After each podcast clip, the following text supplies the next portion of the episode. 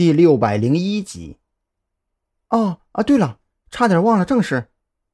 蓝雨桐听到韩立军的话，当即收敛起自己泛滥的眼泪，匆忙用手背擦拭着泪花，拉开车门，一头钻了进去。韩哥，你开车，赵队他们去了金鹏商务酒店。金鹏商务酒店，张扬心里有些疑惑，他知道那是一家档次很高的五星级酒店。除此之外，就一无所知了。在车里，蓝雨桐将孔森那边发现的情况逐一说明了一番。张扬听完之后，百感交集。他很庆幸有这么一批优秀的警员，前仆后继、持之以恒地维护正义和法律的尊严，同时也为子午会感到悲哀。他们居然天真的以为改变了自己就能够延缓。甚至扭转特侦局的调查进度和方向。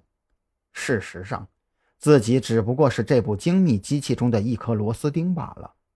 一颗螺丝钉坏掉了，还会有无数颗螺丝钉补充上来，直至有那么一天，真的天下无贼。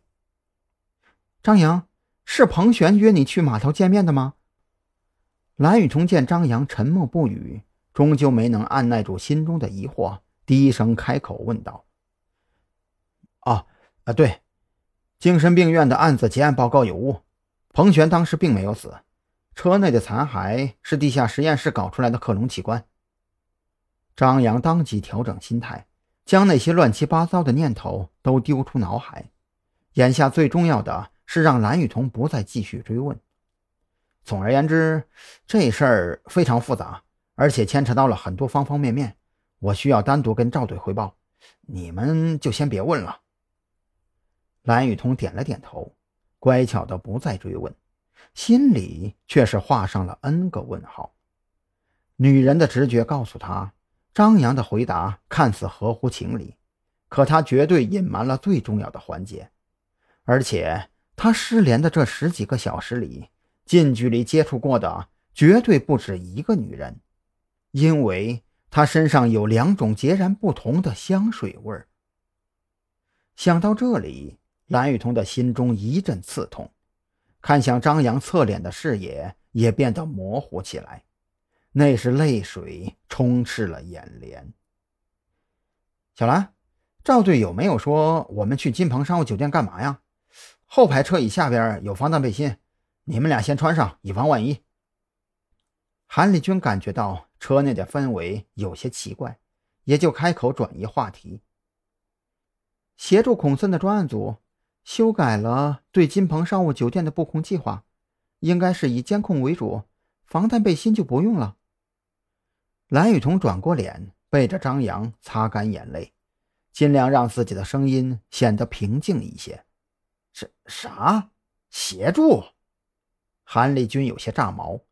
在武警特战的时候，他就不是个甘愿协助别人的角色。加入特侦局之后，更是养成了别人破不了的案子。